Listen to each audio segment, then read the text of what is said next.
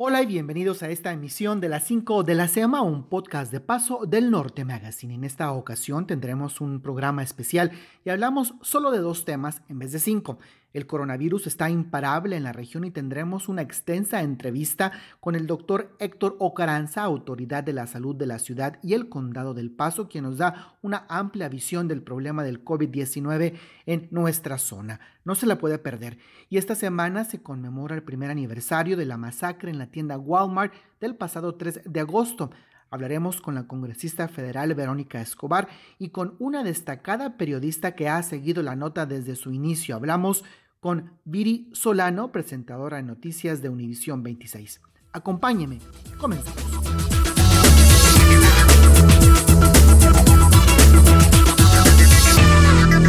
El índice de contagios del COVID-19 en el condado del Paso no parece aminorarse. Por ya varios días, el número de nuevos casos positivos no bajan de los tres dígitos y estos ya rebasaron los 14 mil casos en lo que va de la pandemia. Por primera vez en el podcast de las 5 de la SEMA se encuentra con nosotros el doctor Héctor Ocaranza, autoridad de la salud de la ciudad y el condado del Paso. Doctor Ocaranza, un gusto saludarlo. Hay varias preguntas que quiero hacer y empezamos por el índice de contagios. Esto pues no parece terminar, ¿verdad? Así es, y como usted lo ha dicho, el índice de contagios no parece terminar y al contrario, en algunas ocasiones parece que va en aumento y esto debido a que la comunidad necesita entender que este índice de contagios va a aumentar en proporción a cómo la gente se empieza a juntar con otras gentes, a la manera en que este virus se empieza a transmitir de una persona a otra, es más que nada por el contacto cercano.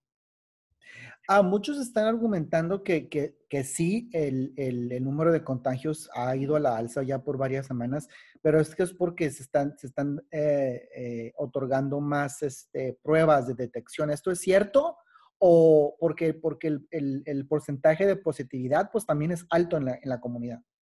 Claro que sí, utilizamos el porcentaje de positividad para determinar si este aumento en el número de casos es debido a que estamos haciendo muchas más pruebas o es debido a que está habiendo mucha más gente que sale positiva. Entonces, hemos visto que de una manera sostenida ha ido en aumento el porcentaje de positividad de estas pruebas, lo que significa que hay mucha más gente que está eh, contagiada. ¿Cuál es el, el porcentaje de positividad? Y explíquenos para los que no saben qué es el porcentaje de, positividad. El porcentaje de positividad, de la manera más fácil de explicarla, es de todas las personas que se están yendo a hacer la prueba, y vamos a dar el ejemplo, si van 100 personas que se hacen la prueba, esas 100 personas, ahorita por el momento hemos encontrado que son 11. Entonces, de ese 11, ese es el porcentaje que estamos encontrando. Si no hubiera tantas personas positivas, el número de, eh, del porcentaje de positividad bajaría. De esta manera, si fueran 100 pruebas que se realizaran, al haber menos gentes contagiadas, encontraríamos a lo mejor 5 o 6 en lugar de 10 a 11. De esa manera sabemos que los casos positivos se deben a que hay mucha más gente que está saliendo positiva y que está contagiada.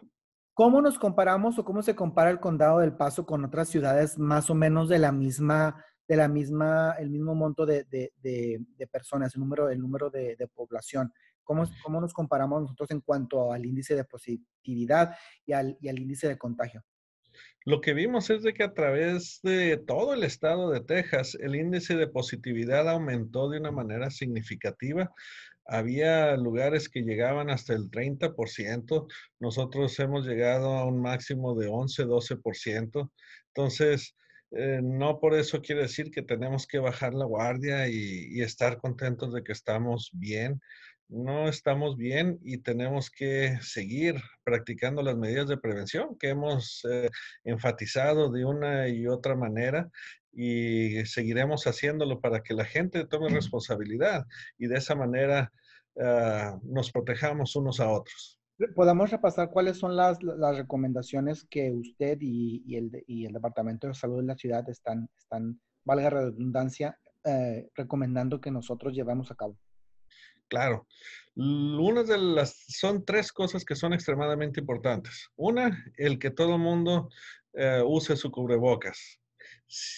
todos los niños de dos años en adelante hay que enseñarlos a ponerse el cubrebocas.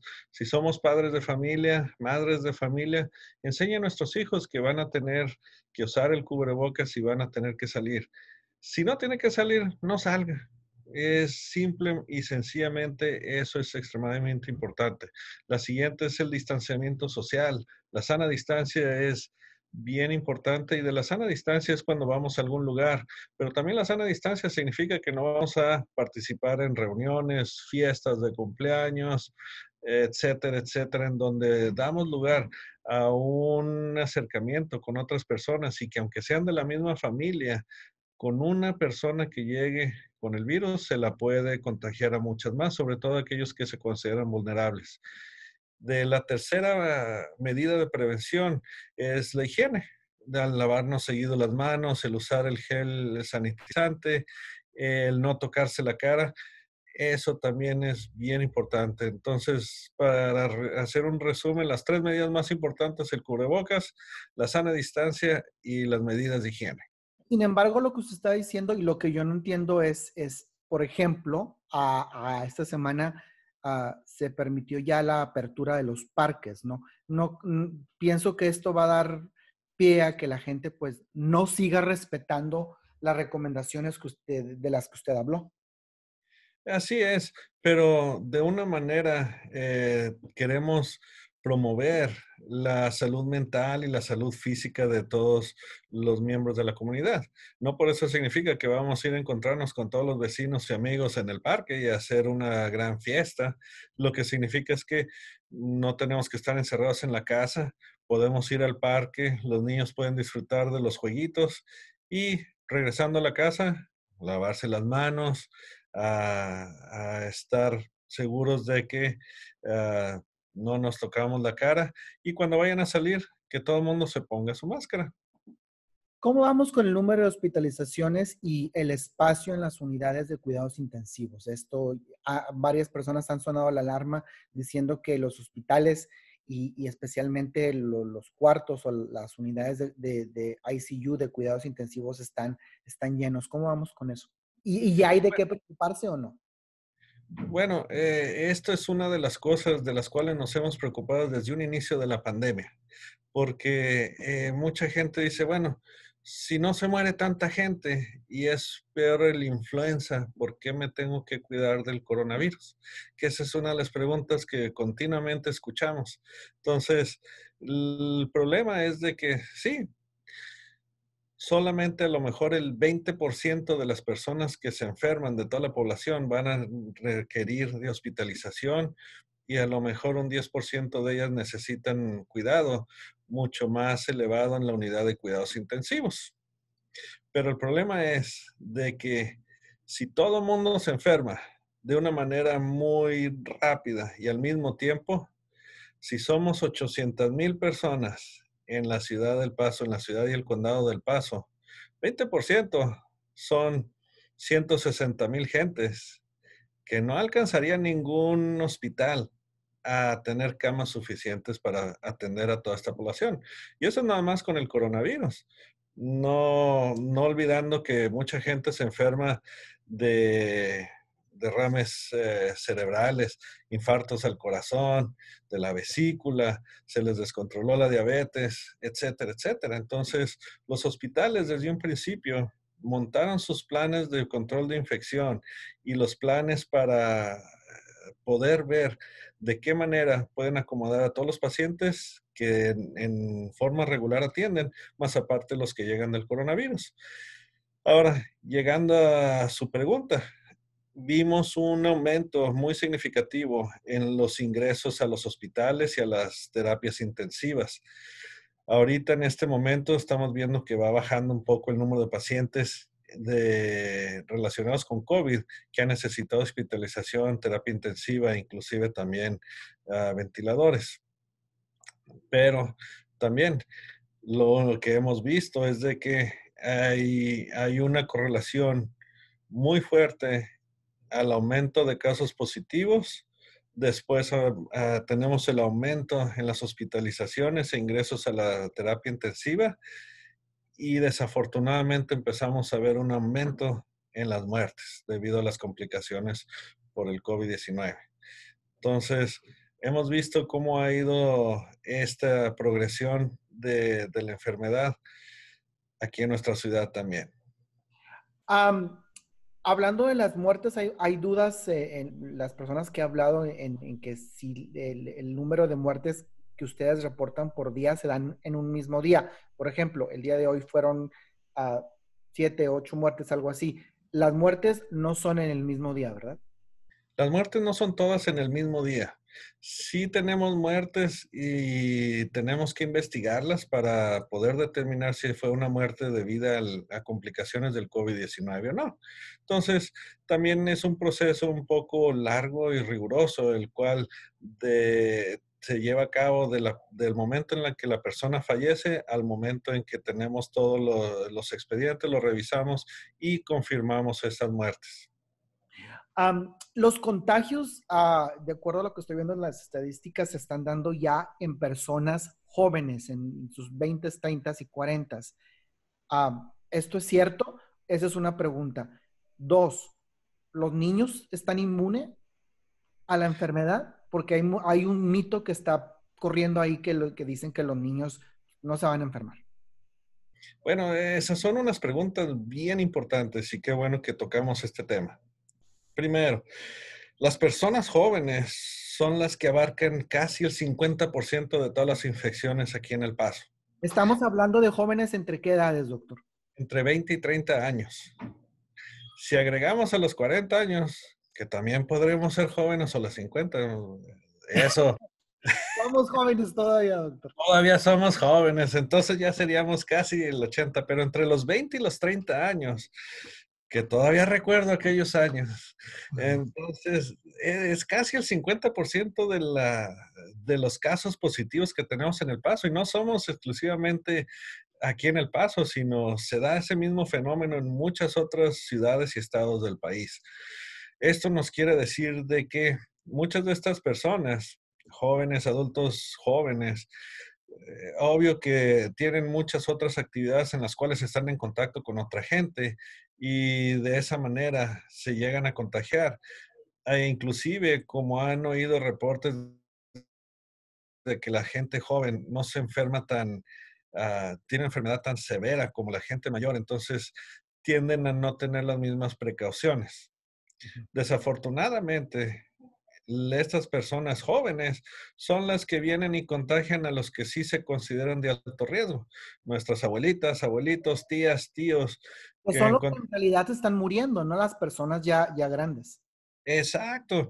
Y, e inclusive una de las cosas que son tristes es de que en condiciones normales no los vamos y nos visitamos, pero cuando es temporada de cuarentena, ahí estamos. Y lo peor es de que los pobres no salen, hacen todas las siguen todas las indicaciones, pero desafortunadamente nosotros como miembros de la familia somos los que los contagiamos y acaban padeciendo todas estas complicaciones, inclusive fallecen. La segunda pregunta que me hacía en respecto a los niños si bien es cierto que, como decíamos, mientras más jóvenes es menos severa la enfermedad, sí se enferman del COVID-19 los menores de edad. No lo hemos visto de, de, una manera alarmante en nuestra ciudad por varias razones.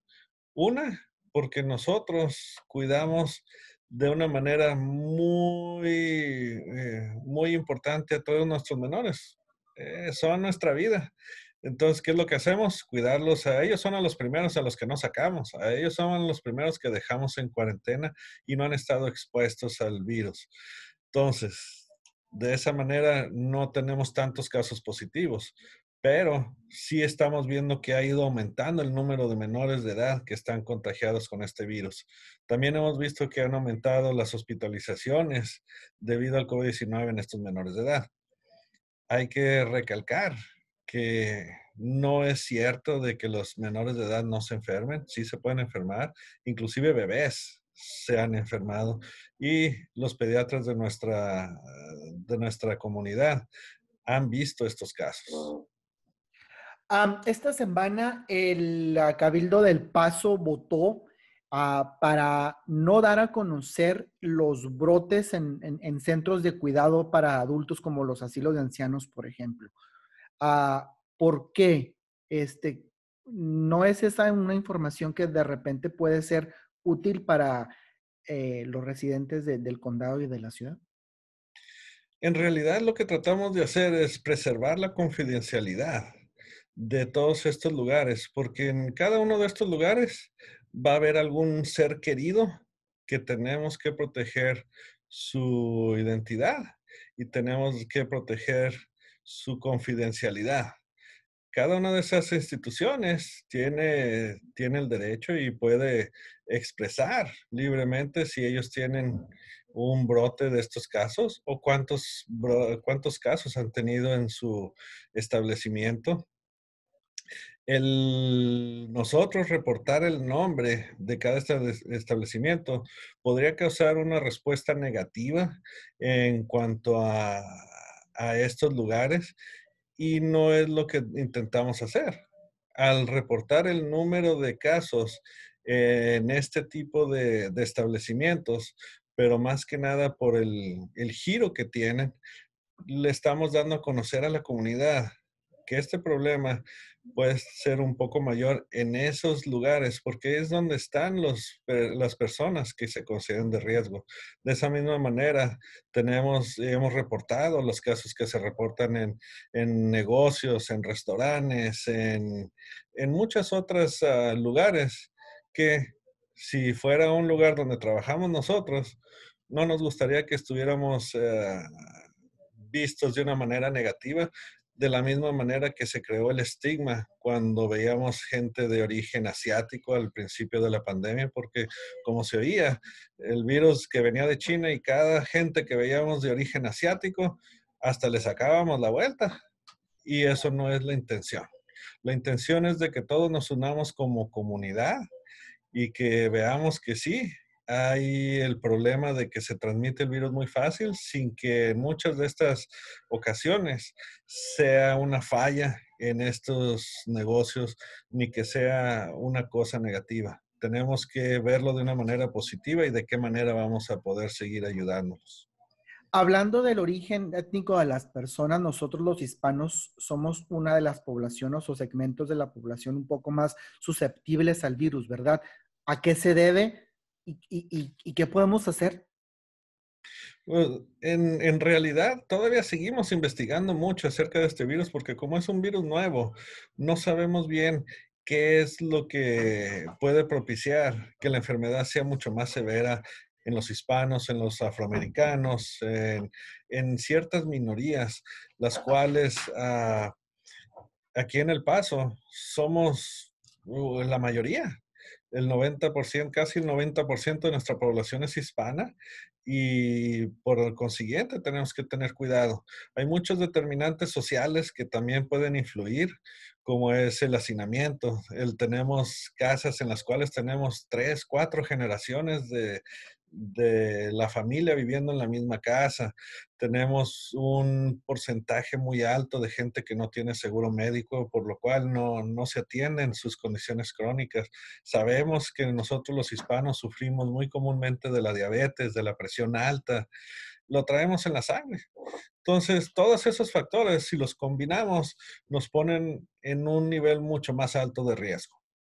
Doctor, un último mensaje para la comunidad el mensaje más importante es de que nos unamos todos, sigamos las indicaciones que hemos dado por parte del Departamento de Salud de la ciudad y que juntos podremos salir adelante. Hay que extender este mensaje de precaución y de prevención a nuestros hermanos que viven en Juárez, a nuestros familiares. También hemos oído que, que la gente que vive en Juárez dice, bueno, el problema está mucho más grave en El Paso porque tienen muchísimos más casos en El Paso y aquí en Juárez no pasa nada. Eh, al contrario, eh, hay un problema muy grave en, en, los dos uh, lados, pero mucho más en Ciudad Juárez, que no sabemos qué tanta gente está infectada, qué tanta gente uh, ha fallecido debido a esto. Entonces tenemos que seguir mandando ese, ese mensaje de prevención y que tenemos que cuidarnos unos a otros, que no porque tengamos la frontera dividiéndonos, eh, quiera decir que hay muchas más diferencias en la manera que este virus nos está afectando y agradezco de una manera muy, muy afectuosa el poder eh, compartir este espacio con usted y la invitación. No, al contrario, gracias por, por estar aquí en el podcast de las 5 de la semana. Le agradezco su tiempo, sus consejos y bueno, pues ahí está el mensaje eh, bien claro del doctor ah, Héctor Ocaranza, autoridad de la salud de la, de la ciudad y el condado del Paso. Gracias por su tiempo de nuevo. El 3 de agosto del 2019, aproximadamente a las 10.30 de la mañana, un hombre que viajó más de 600 millas irrumpió en la tienda Walmart de la zona de Cielo Vista en El Paso y asesinó a 23 personas en una de las peores masacres en la historia de Estados Unidos. Ese trágico día también se convirtió en el peor ataque en contra de la población hispana en el país. Bueno, para platicar un poquito más de esto sobre el primer aniversario del trágico ah, evento que sucedió el 3 de agosto del 2019 en un centro comercial aquí en El Paso, se encuentra con nosotros la congresista federal por El Paso, Verónica Escobar, quien fue una pieza clave en llamar la atención a este problema, el problema del odio racial y de la aportación ilegal de armas de fuego. Congresista, gracias por, por, estar con nosotros. Ya se cumple un año del tiroteo de, de Walmart aquí en El Paso. ¿Qué ha pasado en este año? Uriel, este año ha sido muy difícil para nuestra comunidad. Todavía hay familias en mucho dolor, Ah, todavía hay muchas familias sufriendo, no, solamente con el dolor de lo que pasó el 3 de agosto, pero también el, el, crisis que, que, están sufriendo económica. Ah, y no solamente con lo que pasó el 3 de agosto, pero también con la pandemia. Y Hemos, yo he hablado con, muchas de las familias y, hay muchas familias en El Paso también que, no, estuvieran, no estuvieron ahí ese día en Walmart, pero también están sufriendo.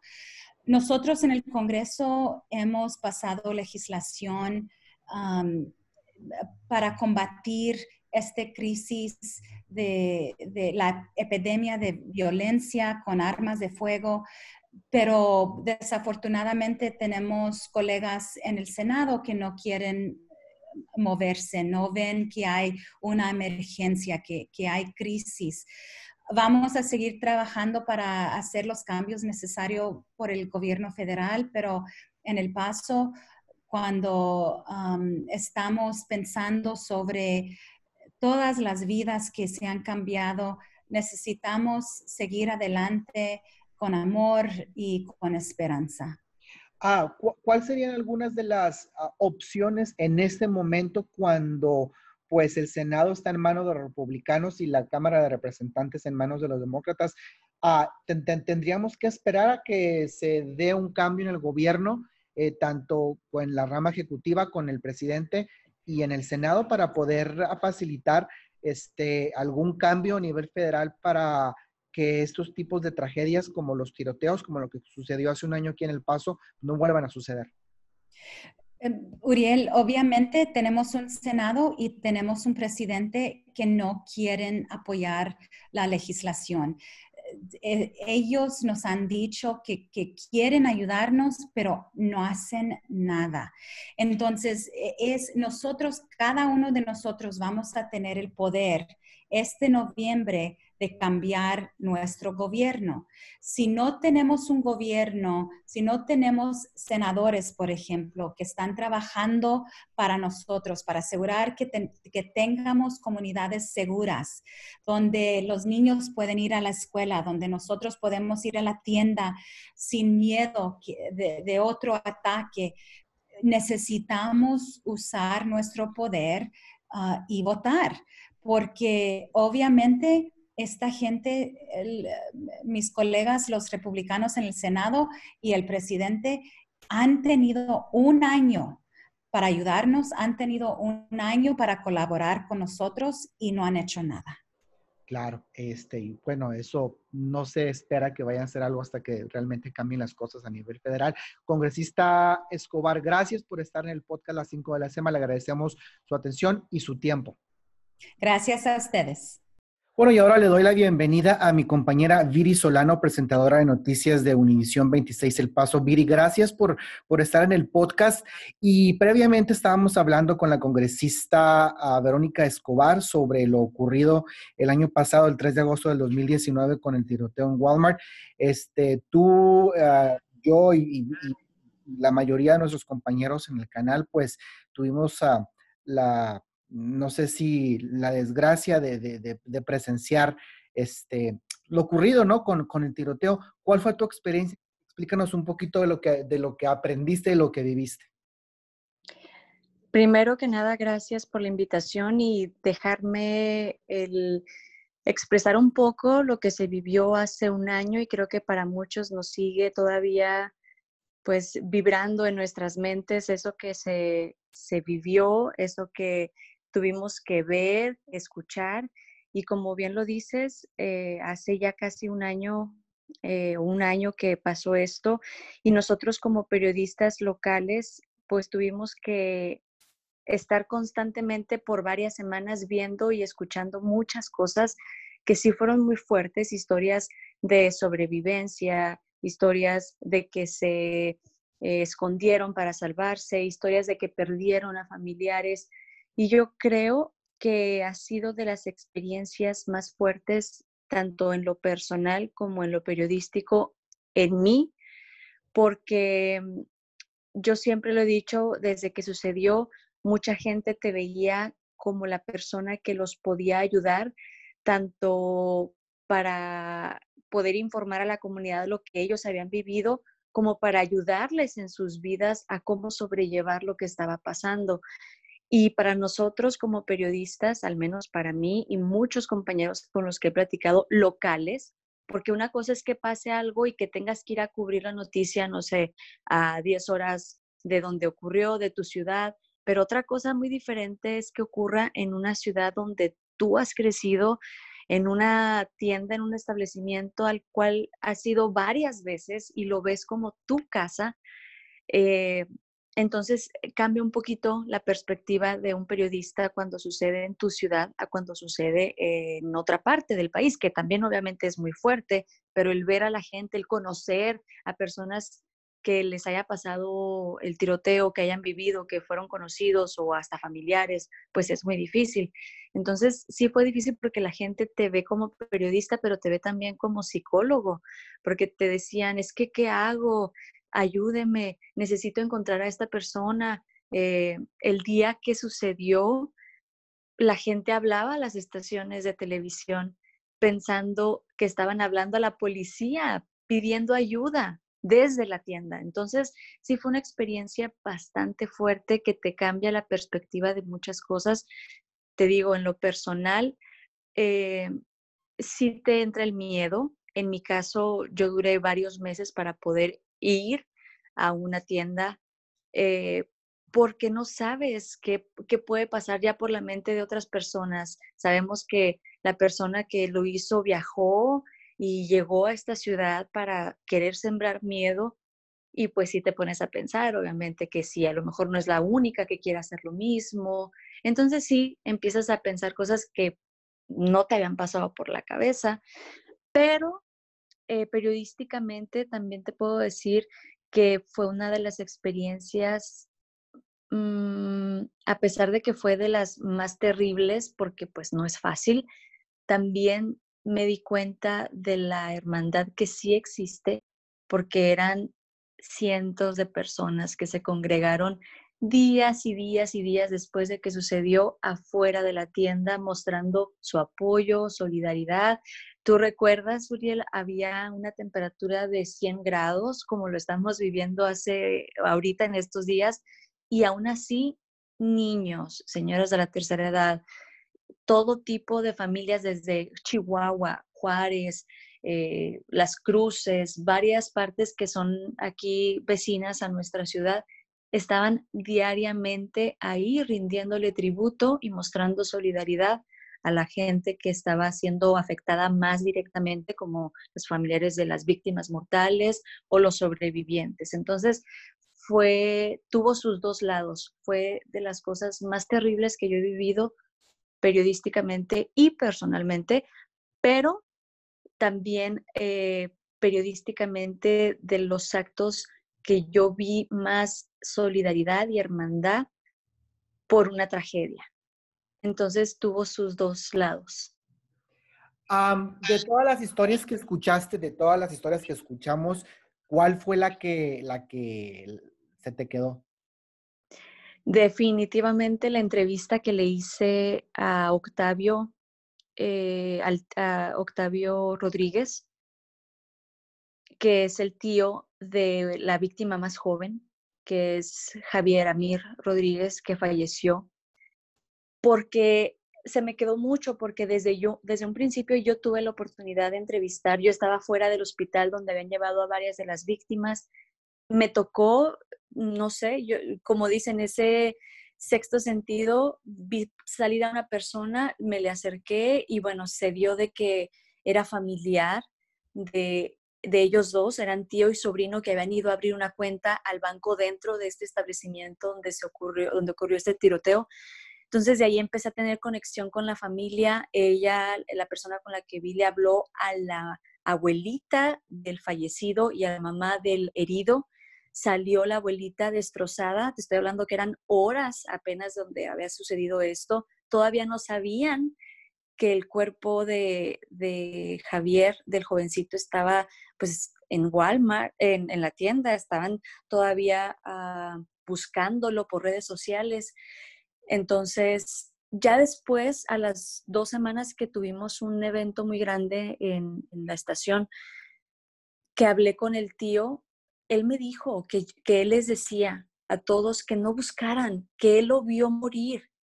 Entonces fue una de las experiencias más fuertes porque él relató paso por paso cómo empezaron a escuchar los disparos, cómo la gente empezó a correr, cómo él estaba en el banco con su sobrino y quiso abrir la puerta de la oficina del banco y no se las abrieron la cerraron. Obviamente, bueno, sin echarle la culpa a nadie, pues era el temor y el, el miedo de que esta persona fuera a abrir esa puerta, ya estaba cerrada, entonces ellos trataron de abrirla, no la pudieron abrir y fue cuando dice que él volteó, vio al agresor y les disparó directamente a ellos.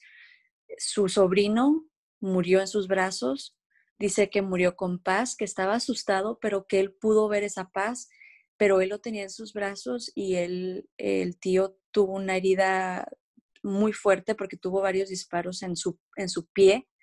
Entonces, ese testimonio, híjole, yo creo que sí lo tuve muchos días presente porque te lo imaginas, o sea, te lo está platicando y te imaginas ese momento y como ya conoces las caras de, de, por ejemplo, de Javier que falleció de 15 años, o sea, un niño, y, y le veía la cara yo al tío, me los podía imaginar en ese momento eh, tan terrible que sucedió en la tienda. Esa fue una de las muchas historias que, que me contaron, pero yo creo que esa fue la que se me quedó más grabada porque fue una historia pues muy fuerte, donde murió eh, pues este jovencito, la, la, víctima más joven, porque pues sabemos que también murieron unos padres muy jóvenes, pero afortunadamente la mamá como escudo, pues pudo proteger a su bebé de dos meses y le salvó la vida. Sin, sin, sin duda es una historia bastante fuerte lo que, la, la, que, la que acabas de contar. finalmente, ¿con qué te quedas? Aparte de la hermandad y, y, y, la resiliencia que, que, que nuestra comunidad ha, ha, tenido después de esto, ¿qué aprendimos, Viri? ¿Qué aprendiste? En lo personal, y este año me ha dado muchas lecciones de vida. A todos, yo creo. E sí, tanto por, por eso y ahora lo que vivimos con la pandemia. Fíjate que en lo personal y de verdad, que no es fácil, ¿eh? pero he tratado de vivir al día, disfrutar el momento que tengo ahorita y no estarme preocupando tratar al menos de no estarme preocupando por qué va a pasar mañana, porque lo que nos demostró esta tragedia es que no sabemos si tenemos un mañana. Hay que disfrutar el hoy, hay que abrazar hoy, hay que amar y decir te amo o te quiero hoy y no esperar, porque a lo mejor en la espera pues se nos va la vida, como a estas 23 personas. El mensaje no puede haber, no puede haber sido más claro. Hay que decirte quiero el día de hoy. Gracias, Viri Solano, presentadora de noticias de Univisión 26. Gracias por estar en el podcast de las 5 de la semana. Te lo agradezco. Gracias a ti por la invitación. Un abrazo muy grande a ti y a quienes te escuchan. Y a usted le doy las gracias por escuchar las 5 de la semana. Lo invito a que se suscriba a nuestro canal de YouTube de Paso del Norte Magazine y escuche todos los episodios del podcast ahí y en todas las plataformas donde escuchen sus podcasts. Soy Uriel Posada, cuídense, hasta la próxima. Este podcast es una producción de Paso del Norte Magazine.